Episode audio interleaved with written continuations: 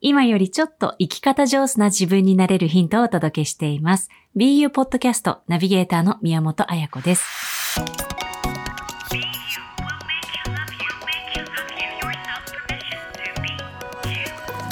普段はゲストの方にじっくりお話をお伺いするセルフヘルププログラムなんですが、今回はカジュアルバージョンのコーヒーブレイクの回です。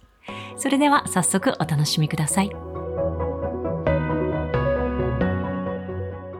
BU ポッドキャストコーヒーブレイクということで今日は女子プロボクサーの松田恵里さん、そして松田選手が所属しているジム、チーム10カウントの会長、鳥海淳さんをお迎えしております。ようこそ。お願いしお願いします。ますます。以前は BU ポッドキャスト、はいお二人がご出演いただいた2022年5月の時からあ、もうそ大きくれ、そうですね。大きく変わったことが。もうそんな経つ。そうなんですよ。ずいぶん呼ばれてないですね。あれおかしいな。ね その間になんと、なんとなんとなんとなんと、松田選手、世界チャンピオンになりました。ありがとうございます。どうしちゃったんですか？そうですね。あの時は負けの直後だったと思うので。いやー、すごいねね。本当。2年前のその肩書きなんですけれども、第4代 OPBF 東洋太平洋女子アトム級チャンピオン、はいそして第2代日本女子アトム級チャンピオンでしたよね。そうです。ね合ってます。はい。で、まあ、ここまでの世界戦は、紆余曲折、いろいろありましたね。いろいろありました。いろいろありました。今回ね、世界戦に挑まれたんですが、はい実は2021年の3月に行われた世界戦、はい。初挑戦だったんですよね、その時は。2021、そうです。3月の花形さゆみさん。はい。えー当時の IBF 女子世界アトム級王者花形さゆみ選手に挑戦するも、はいこちらの結果は引き分けはい。だったんですが、その後ですね、花形選手が引退されて、はい。返上した王座の決定戦に挑みます。で、2022年2月25日、相手は元 WBA 女子世界アトム級王者の宮尾彩香選手。はい。そしてここで惜しくも悔しい結果を受け止めなければならなかった。そうです。ということでしょうか？そうですそして今回がですね、2024年、今年はい。1月12日に行われました3度目の世界挑戦。3度目の正直。統一王者、はい黒木優子選手に判定勝ち。はい。世界ボクシング機構 WBO、世界ボクシング協会 WBA、こちら2団体のアトム級の統一王座を獲得ということで、はい。なんと、素すごいことですね2回分はもうチャラです。ね。2回挑戦したの2回ね。のね、あれ2つは、取ったからね、もうチャラチャラですよ。すごいね。でもこんな華奢な 細い体に、チャンピオンベルトがなんと2個。2個。重たかったですね。おもう半分持ってあげまいや、もう重かったんですよ、本当に。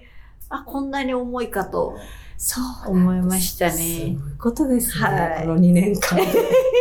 なんか本当にすごいと思いますけれども、でもそのね、スポーツといえばやっぱり熾烈な、まあ、勝ち負けの世界ですけれど、その勝てない時っていうのは、どういうふうに過ごしてましたか？エリさん。いや、もうでも本当こう、なんですかね、こう、んなん、こう、なんて言うんだろう。どうにかしなきゃいけない。でも、何、どうしたらいいのかわからないっていう、まあ状況は本当に続いている中で、打開策を見つけなきゃ、やっぱ次勝たなきゃ、みたいな、まあ変なプレッシャーを勝手に自分で背負いながらいたんですけど、まあそれがこう、吹っ切れた時に、うまく噛み合ったというか。え、吹っ切れた瞬間があったんですか？そうです。ね。まあその間に何戦か挟んでるとは思うんですけど、試合を。まあその中でこう、自分にもう一度自信を取り戻してきたという感覚はあったので、本当今回は、本当心技体、すごい揃った状態で迎えることができた3回目の世界戦だったので、まあ自信を持って挑むことができたかなと思ってます。じゃあ世界戦に挑む前は、割と、あ、もう、この自分の中で、あ、準備ができたっていう、そのはいなんか完了した感じがあったんですね、そう感覚として、体感として。これで取れなかったら、しょうがねえ、みたいな。うんもう、やることはやったっていう感じの感覚はありました。はい。ドリーム会長は？まあ、普通にやってれば、いつかは、いつかはね、取るだろうっていうふうには思ってたし、まあそれがね、その、今回の試合だった。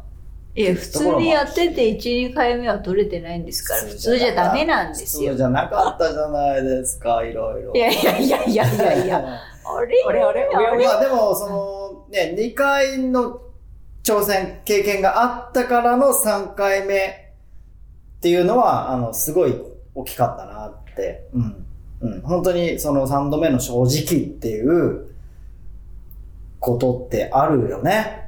うん。だからその2度あることが3度あるじゃなく、まあまあまあ、3度目の正直っていうことって本当にまあ、その試合を進めていっても、あ、これ経験してきてるとかっていうことがす私ごくあった個人っんていうで、よりか会長と私がっていう。うん。試合もね、試合に対する気持ちもそうだし、ね、試合直前もそうだし、もちろん試合中なんてもう本当それ以外感じないというか、その経験があったから全然、あ、ここはこうすればいいやった。こここう前失敗したところだから、こうちょっと修正していけば、修正する場面だなとかっていうのがあったんで、もうだから本当経験ですよね。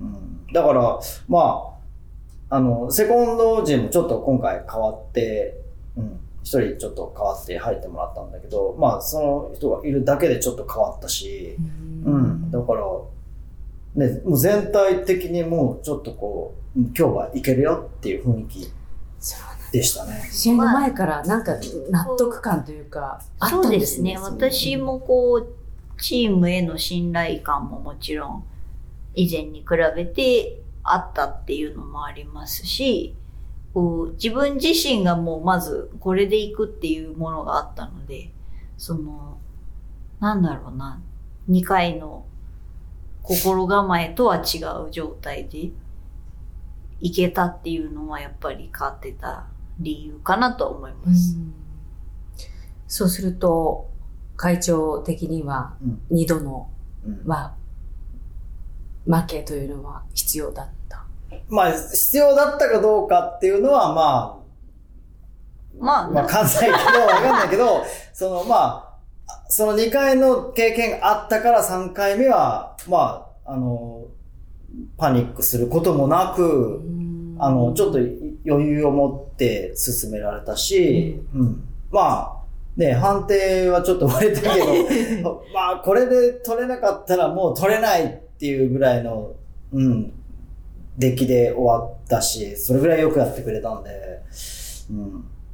まあ、本当経験って大事だよね。ねまあ、ましてその、まあ、自分もそうだったし、エレも、そのね、その、特別なものを、こうなんか、ね、ずば抜けたものを持っているわけじゃない。わけではないので、だからやっぱりね。そうなんですそうですか？そうなんですよ。そうなんですあよ。の、あの、そう、そういうとこハモっちゃったけど、え、どういうことで、あのーそう、素人からじゃ全然わからないんですけれども、あの、誰だと、あの、パンチがあるとか、はい。この一発のパンチで倒せるとか、はい。あとは、だからあの、セミファイナル見てました？あの、ピンクの髪。あ、もちろん、はい。あの子は圧倒的な強さがあるじゃないですか。そういうものは持っていない。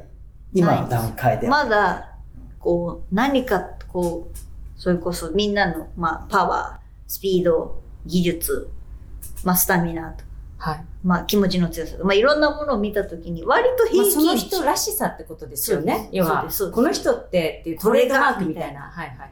は特に、まあ、確かにここはすごいけど、でもすごいって言ってもまあ、まあ平均値みたいな。うんまあ私割と平均値が割と高いよね、みたいなタイプなので、へ何に頼るっていうものは本当にないので、だから、なそうだな。ホームランをバカスカ打つような選手じゃないし、三振をすごいたくさん取るピッチャーでもないし、じゃあどうやって戦っていこうかっていうところ。本当一個ずつ塁に出て走っていくみたいなタイプの一つずつ組み立ててね。選手だっていうのをまず自覚するっていうのも大事だったんですけど、うんまあ、そういうタイプなので。それに対して、あ、こうじゃなきゃいけないみたいな焦りはなかったんですか？自分が強みとして、これだけは持っとかなきゃいけないみたいな。まあでもその中でも、じゃあ、人よりもいいところっていうのは、まあ私の中ではやっぱりその10ラウンド動き続けられるスタミナは、あの練習してるからあると。まあ、全力でね、全身全霊で10ラウンド。10ラウンド動ける。はい。ただ、あの、足の動きとか、そのパンチが出るとかもいろいろあるけど、私は足を動かしていることが一番の強みであるっていうところを、まずはその自分の中で理解するというか、だから最後に何か困った時に頼るのは、足をまず動かそうみたいな決め事はもちろんしながら、まあ、それ以外はもうその場で合わせていくぞみたいうんな感じでありましたね。前回の、前回から、はい。どんなところが成長したから、今回の世界チャンピオンになったって、ご自身では思われますか？そうですね。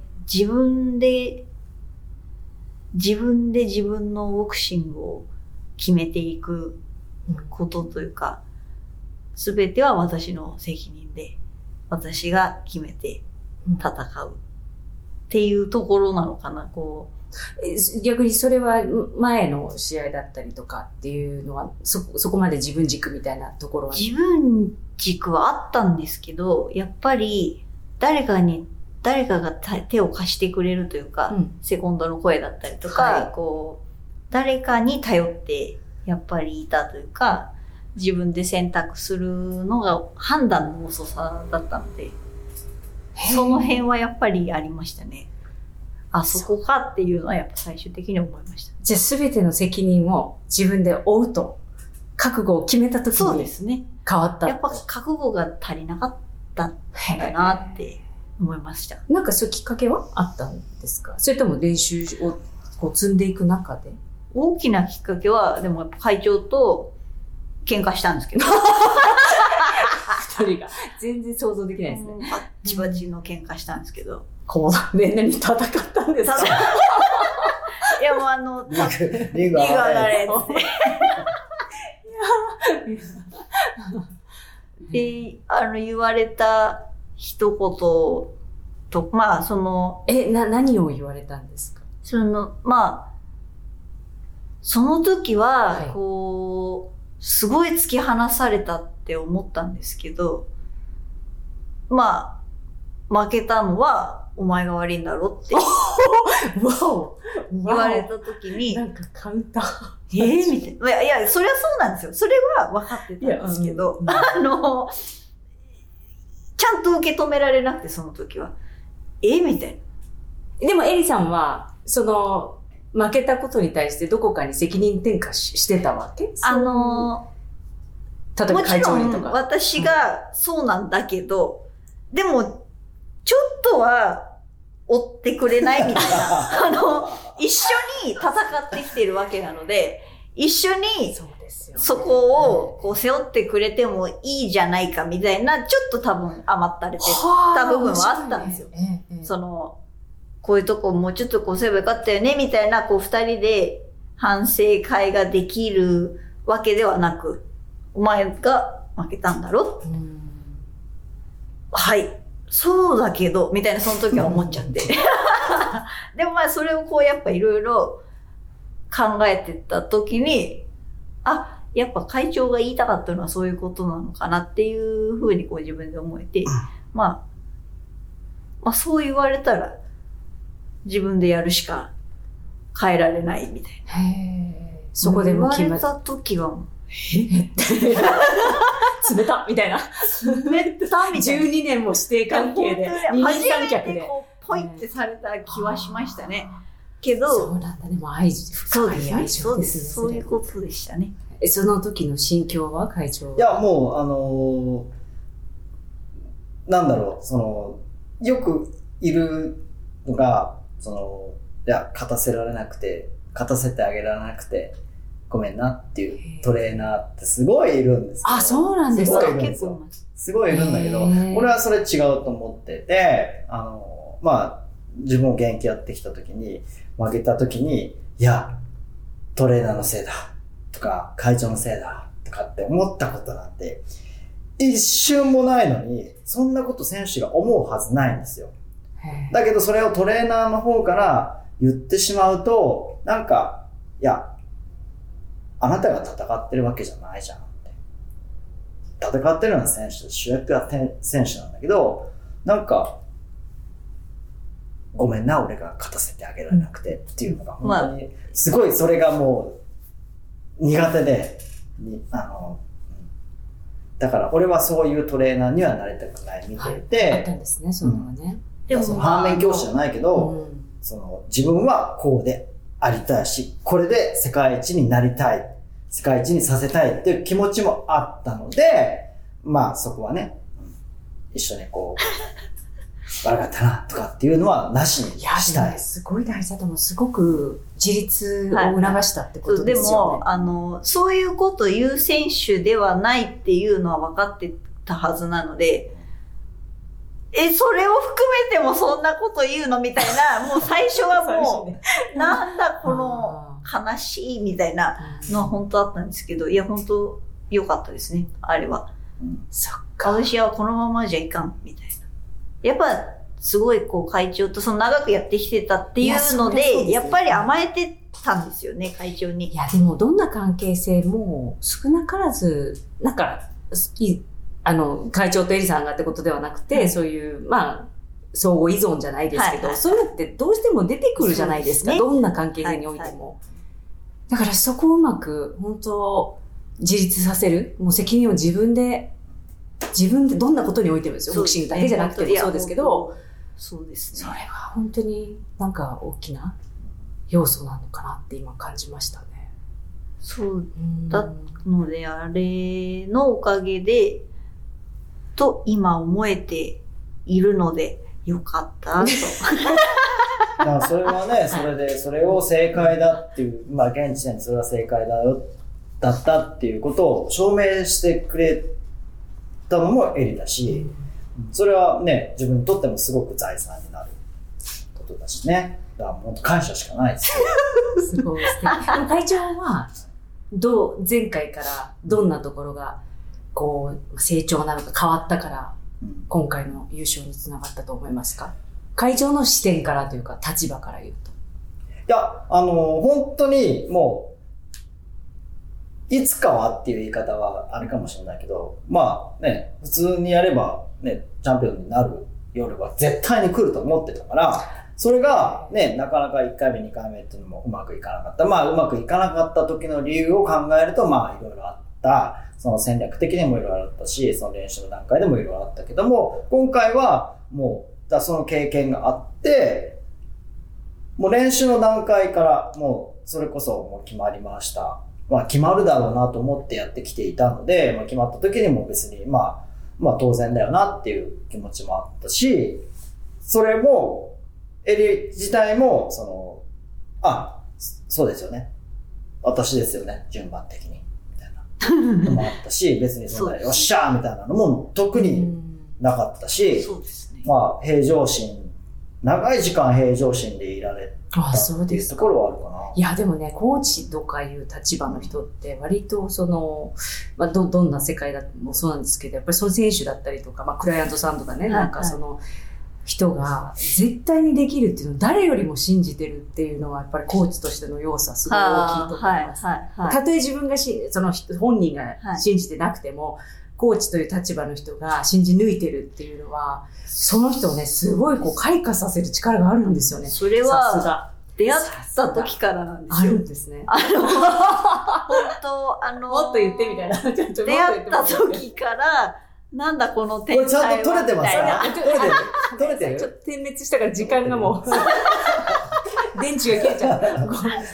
もう本当出会った頃からなので、出会った頃そう言って言われたのに、いきなりデビュー戦負けるとか、もう本当逆に俺の目は間違ってたのかっていうことばかり起こしてたんですよ、私は。なのに、いや、絶対大丈夫、絶対世界一になるってずっと言い続けてくれたので、確かにそうですね。会長とじゃなかったら、こうなってなかったかなと思います。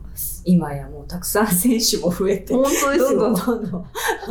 ね、はい、大きく展開していってますけれども。嬉しいですよね。ですね。ね。前回そのエリさんが、あの、に、じゃあ本当の強さって何ですかっていう質問をさせていただいた時の答えって覚えてらっしゃいます？弱さを受け入れることだと本当の強さって自分の弱さを受け入れることって、今はどう思いますか？今だって強いもんね。世界チャンピオンね、だって。いや、でもまだ、さらに、まだまだなんで。ね。今思う強さですか？いや、でもやっぱり、今回そうやって、いろんなところをこう、振り返って、受け止めて、やっぱ悔しくても受け止めてうんやってきたことによっての結果だったので、その時思ってた内容は間違ってなかったかなっていうのは思います。いや、すごいね。受け入れがたき部分ってあるじゃないですか、自分の。そうですね。受け入れねたくなかったですいや、けど。そりゃそうですよね。いや、すべてにまあ、技術面もそうだし、はい心理対、まさにそうですよね。。いや、それはもう、私なんか受け入れがたきの塊いですいやいやいやいや いやいやいや。どうやってこれ受け入れる？受け止めたらいいの？ってい思う塊ですから。寄せ集めたら私になったみたいな感じですけど。いや、これは深いなと思って。えー、それですごい、もう本当にあの、エリさんとたまにこう、お会いすることはあって、はい淡々とずーっと練習してましたもんね。はいはい。ずーっと走って、ずーっと淡々と、もう何もこう、浮き沈みがなく、そうですね。まあまあ会長もそうですけれども、はいなんか感情の起伏とかもあんまり、なんかこう、まあ、外から見てるとね、ちょっとわからない浮きのかもしれない。沈みがある選手はやっぱり上には上がれないし、あそううんその波が少ない選手はやっぱり強いですよ。まあ、あるんだけれども、自分の中でそうやってやっぱ、ね消化してるんですかね。やっぱり受け入れて、ココンントロールして。して、うん。やっぱその、もちろん不安な日ってもちろんあるので、その、大丈夫かな。なんなの、この、今日これやったけど、もうちょっとできたのかな。とか思わなくなって、もうあの、まあもちろん不安だけど、でも今日やることは全部やったから。でもやっぱ安を解消するには、やっぱりやることを、やることやるんですけど、でも今までは決めたことは全てやらなかったら不安要素になってたんですけど、はいその日の、その日の体調の自分が決めたことじゃなくても、その、その日動いてみて、あ、ちょっと調子悪いなって思ったら、もうその調子が悪い中でやれる100をやればいいっていうふうにこう思えるようになって、そうなるとやっぱりオーバーワークになることもないし、はいうまく調整できるようになるので、そういうところも含めて、しっかり考えて受け入れられるようになったのは、よかった。まあ、ちょっと成長ですよね。うんだいぶ変わったよね、そこはね。もうあの、本当毎日マックスやりたいっていうタイプだあ、ったそうので、なんですね。それだいぶ大きな変化ですよね、そうするとね。だからそういうある意味自分の不調も受け入れてったってことですよね。そうですね。そう、しょうがない心理体の、その、ね、どのそうそう部分においても、そうです、不調の中でやれることだけをやっることやて、って、それにがっかりすることもなく、焦ることもなくっていう。その日の100%でいい。甘えてんのかなって、はい本当に何回も思いましたけど、うんいやいや、いいんです、これで。っていう最後はいいんです、これで。よく頑張ったっていうので、その夜を終えるっていう。すごい、でも、すっごい大事ですよ。こう一日一日を完了するときに、はいいや、もう頑張ったよしよしじゃないかと。、いい、これで頑張った。っ素晴らしい。て思えるように、こう、毎日生活をするようにはしてたので。でもそれさえもやっぱりね、本当にそれでいいのかっていうね、あの、あっただろうけども、でも、それをね、今回勝ったことによって、正解にそうですしたっていうね、ですね。答え合わせまでできてるっていうね、素晴らしい、エルチャンピオン。本当素晴らしいですよ。いや、本当におめでとうございます。ありがとうございます。今後のお二人の展望は、もう世界チャンピオンだったからもういいんじゃないですか？思うじゃん思うんですよ。思うじゃんだってもう上がないんですよ。思うじゃん、はいびっくりするから。何ですか？伺って。な何ですおか伺いして。もういいじゃないですか。やっぱまだ、あのー自分が思い描く強いチャンピオン像じゃないんですよね。まだまだ強くなりたい。強い？強くなりたい？強くなりたい。そうまだもっっと上手くなりたいとかもやっぱり思ってしまうし。面ではね、それは思うけど、強くなりたい。はい。まだ今は、こう、いチャンピオンから、あの、勝ってチャンピオンになったんですけど、まだこう、みんなが認めるチャンピオンかっていうと、そうじゃないと思うんですよね。だからこう、誰が、誰が見ても。誰が認めてないんですか？その人逆にてきてほしい多分認めてないのは自分なんですよね。そうですよね。そう、ええそうなんですよ。自分がまだもっとできると、まあまあ課題評価かもしれないですけど、まだできると思ってるので。もっと強いチャンピオンにうんなって、誰もが認めるチャンピオンになっていきたいっていう欲が出てきました。すごいね。それは世界チャンピオンになったら見えてきた景色ということなんですね。そうですね。どうするんですか、会長は。もうそんなこと言うんだら、それはもう付き合うしかない。付き合うって。誰も付き合うがチャンピオンになることが目標だよ、そりゃ。はい。ねお願いします。そうなんですか。いや、まあでもお二人にしかわからないね、なんかビジョンみたいのがきっとね、終わりなんだと思いますけれども、本当にこの度は、えおめでとうございます。ありがとうございますなりました。っていうポッドキャストコーヒーブレイク with エリ松田ジュン鳥海ということで、えー、あの、もしね、ちょっと気になった方はぜひ前回のね、あの BU ポッドキャストの方の、えーご出演時のことね、回と聞き比べながらだいぶ違うと思いますよ。聞いていただけると嬉しいです。本当にありがとうございました。ありがとうございました体に気をつけて練習なども頑張ってくだありがさい。とうございありがとうごます。ざいました。いかがでしたでしょうか？自分の弱さを受け入れて淡々とやるべきことをやっていくそしてこう自分の不調も丸にしていく、ね、全部 OK にして一日一日を完了させていくと、まあ、その小さな小さな積み重ねが本番で自分らしいプレーができた。そして大きなチャンスをつかみ取ったんだなと松田選手のお話を聞いて本当に感動しました。あと鳥海会長のまあ、コーチとして選手たちを信じ抜く力。なかなかこう見守るって難しいと思いますが懐の深さを感じましたね。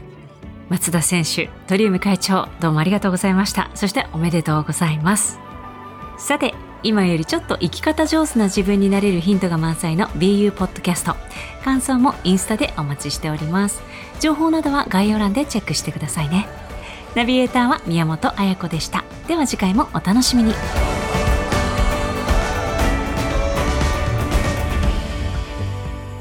This BU podcast is produced by Ayako Miyamoto and the director is Yoko Tada. Special thanks to Eri Matsuda and Jun Toriumi, the world champion boxer.